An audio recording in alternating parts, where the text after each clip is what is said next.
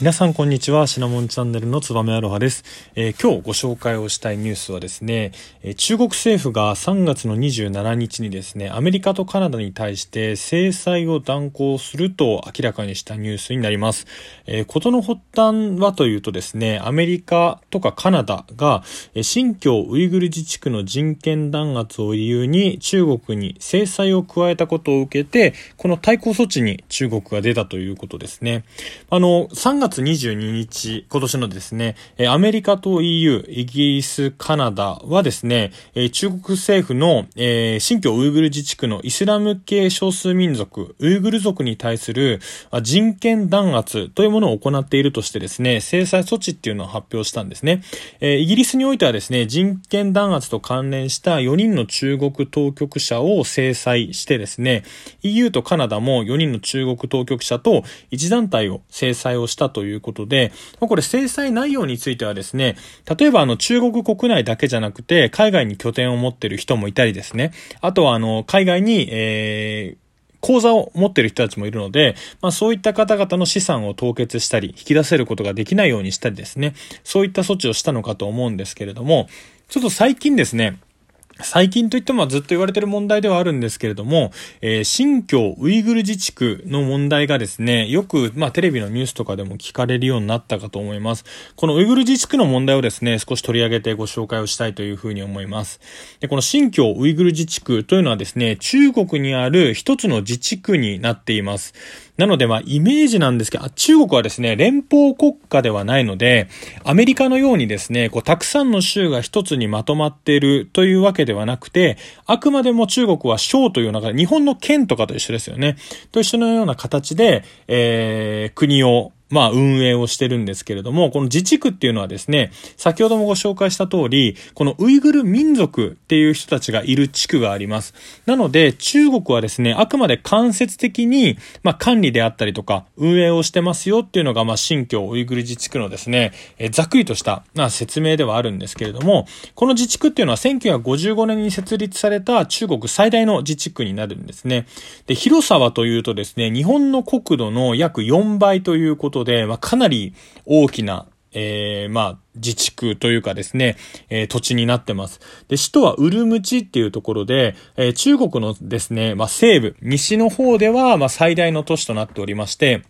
日本ではですね、例えば上海とか、あとは、まあ、香港もそうですけれども、えー、中国の都市がありますよね。四川省とかもありますけれども、それはですね、どちらかというと中国の大きな国土の中では東、なのでまあ、地図上で僕言うのあんま好きじゃないんですけれども、地図上で言うと右側、海に面してるとこなので、日本からもですね、行く人とかも多いとは思うんですけれども、まあ、左側と言われる、まあ、西側はですね、なかなかどこに何があるのかっていうのは、こう、かりにくいのかなというふうに思います。で、この新疆ウイグル自治区っていうのは中国のま西の端にあってですね、インドとかパキスタン、あとはアフガニスタン、タジキスタン、キルキルギス、カザフスタン、ロシア、モンゴルの8カ国と国境を接してるんですね。あの、中国はですね、日本側はどっちかというと海に面していますけれども、えー、西側はですね、たくさんの国々と国土で接しています。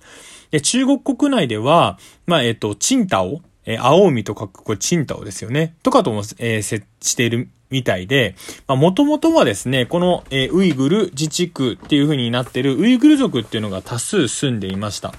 このウイルウイグル族っていうのは、4世紀から13世紀にかけて活動したトゥルク系遊牧民族の子孫っていうふうに言われてるんですね。で、ウイグル語っていうのを話すイスラム教徒の方々みたいですね。あの、モンゴルもそうですけれども、昔あの、まあ、シルクロードと言われたですね、中国と、えー、中東、あとは、ヨーロッパをつなぐですね、道の間にはですね、たくさんの遊牧民っていう方々が住んでいました。あの、定住する場所を選ばずにですね、あの、よくゲルっていう風に言われる、えー、収納というか持ち運び可能な住居をですね、持ちながら、まあ、広い土地なのでですね、えー、獲物を追いながら住む場所を探しているっていうのが、まあ、遊牧民なんですけれども、彼らもですね、あの、モンゴルであったりとか、中国の内陸部ですよね、っていうところを、まあ、こう、なんて言うんですかね、移り住みながら生きていた人たち。で、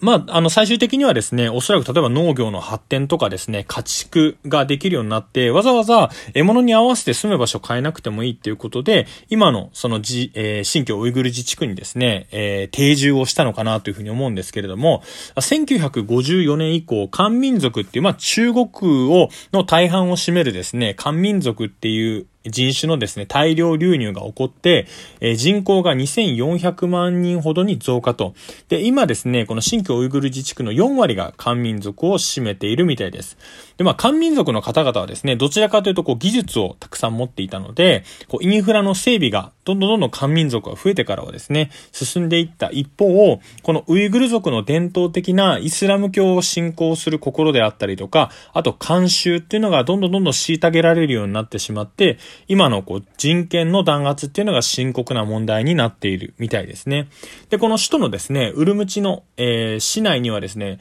たくさんのこう監視カメラがえー、設置をされていて、えー、警察、あとあ人民警察と公安警察、あとは武装警察、あとは特殊警察と呼ばれるような、えー、ウイグル、えー、族をですね、監視する、監視員っていうのがいてですね、こう常にウイグル族の行動っていうのを監視しているんですね。で、まあ、こういったですね、弾圧が国際社会を無視しているわけではなくですね、徐々に徐々にそれが明るみになっていって問題視されてくると、2014年の頃からはですね、ジャーナリストの入国であったりとか行動の制限、こう取材を受けたウイグル族の人たちへの制裁っていうのが中国国内でより厳しくなったんですね。ただですね、中国政府っていうのはこの新疆ウイグル自治区を、まあ、諸民族が調和して暮らす中央アジア貿易の窓口というふうにですね、称していて、まあ、観光拠点としても積極的に開発をしてるみたいです。ただ、日本の外務省が発表している海外安全情報っていうのがあるんですけれども、これはですね、レベル1、十分注意してくださいっていうふうにされているんですけれども、まあ、現在ですね、えー、まあ、新型コロナウイルス等がなければ、えー、ご自由にですね、観光とか旅行ができるような状態の場所みたいです。僕もあの、行ったことはないんですけどね、中国時代に行ったことはないんですけれども、もうちょっとですね、あの、新疆ウイグル自治区を深掘りしてご紹介をしたいというふうに思います。古代からですね、これ西の城とか書いて、えー、中国読みちょっとわからないんですけども、まあ、シルクロードっていうところをですね、通じて中央アジア、中国との、まあ、経済的や文化的なつながりの中間点を持っていたんですね。なので、まあ、中間点というと人の行き来がとても、えー、しやすいというか人の移動がですね、非常に多いので、オアシス都市国家っていうのがいろんなところにできるわけです。で、あの、昔ですね、世界史でよくやったあの、隋とか漢とか唐っていうですね、中国よく名前が変わってましたけれども、その時代には中国王朝の支配下にあったみたいです。で、8世紀から9世紀には、ウイグル族がですね、こう自身でウイグル帝国っていうのを作って、13世紀にはモンゴル帝国っていうところに支配をされてしまうみたいです。で17世紀末にはですね、ジュンガル族っていうのが、このウイグルの人たちが住んでる場所を支配をしていたみたいですね。で、18世紀後後半に、中国の秦、当時の秦っていうところがですね、えー、ジュンガル族たちと戦って、えー、秦が勝つんですね。で、この秦朝が支配をされて、えー、秦朝に支配を受けてですね、今の、えー、まあ、中国の支配っていうのが続いているんですけれども、何度かですね、このウイグル族の人たちも自分たちで独立して国家を作るっていうのを、えー、試みたもののですね、えー、2回ともですね、えー、残念ながらこうタイミングが悪かったりとか各国の思惑がですね、えー、重なってしまって自分自身で独立をしてもですね、それが潰されてしまうっていうことで、えー、今の自治区っていうような形で今残ってるんですね。で、えー、1949年にですね、えー、中国共産党人民解放軍が、えー、このウイグル自治区に攻め込んできたことによってですね、まあ、中国も日本の支配を受けていたりはしたんですけれども、結果的にこのウイグル自治区も中国のものになってしまったということで、えー、1964年あたりからはですね、えー、中国の核実験場としてこの場所が、えー、用いられるようになってしまって、えー、合計46回ですね、その場所で核実験が行われたみたいです。で、えー、放射能汚染とかですね、えー、健康被害っていうのがかなりこのウイグル族の、えー、ウイグル自治区の中で出ていて、まあ結果的にはですね、中国のように、あ中国の都合がいいようにですね、この土地を使われてしまうっていう現状が、まあ今まで、今までですね、続いていたのかなというふうに思います。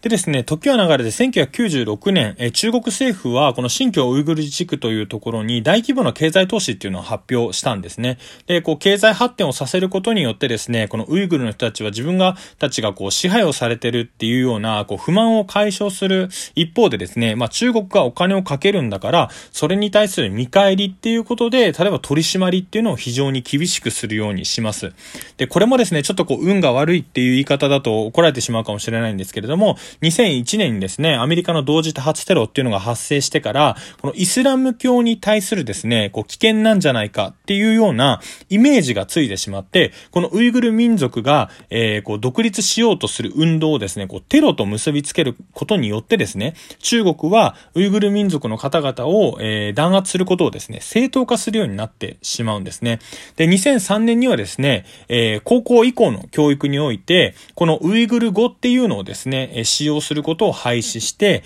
え中国語に統一するということでですね、まあこういった少数民族への締め付けを今中国は強くしてる。それに対してアメリカであったり、あと欧州の国々はですね、えそれはいけないよ、人権問題だよっていうことで、えー、制裁を今課すようになったということで、